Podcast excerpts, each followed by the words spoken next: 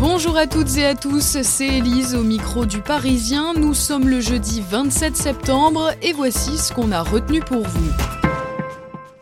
Je n'ai pas dormi, pas mangé pendant trois jours, c'est ce que nous a confié le grand gagnant du premier loto du patrimoine. On l'appellera Philippe pour préserver son anonymat et on le comprend, Philippe. 13 millions d'euros qui vous tombent dessus, ça doit faire un drôle d'effet. Ce quinquagénaire de Haute-Garonne a reçu son chèque hier, c'était la première fois de sa vie qu'il venait à Paris.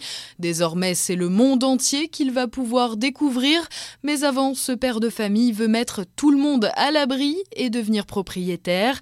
Il n'est pas dupe, je risque d'avoir plein d'amis, pronostique-t-il, ou plutôt des mouches, lui répond sa compagne, mais on va acheter de grosses tapettes à mouches, un premier investissement qui ne sera probablement pas inutile.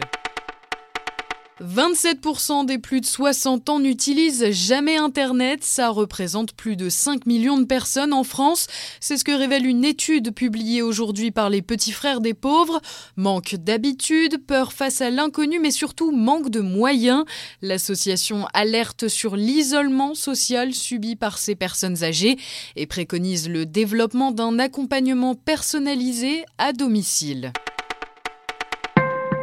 C'est une information qui intéressera les plus connectés d'entre vous. La plateforme Doctolib va se lancer elle aussi dans la télémédecine. Ce site permet déjà de réserver en ligne des consultations médicales mais en présentiel. À partir de janvier prochain, vous pourrez bénéficier d'une e-consultation avec tout type de praticiens, du généraliste au spécialiste. Et pour rappel, depuis mi-septembre, ce service est remboursé par l'assurance maladie.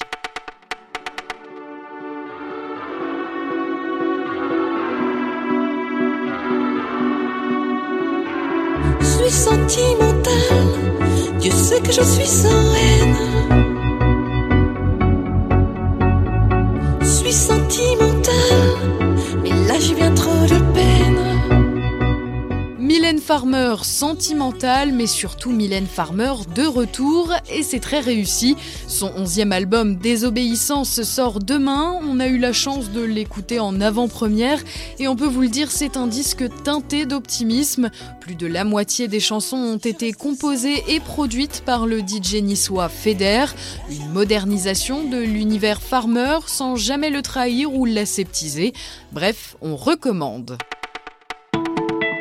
Vous écoutiez le Parisien, c'est ici que s'achève cette sélection. On espère que vous l'avez apprécié et on se retrouve demain pour de nouvelles aventures.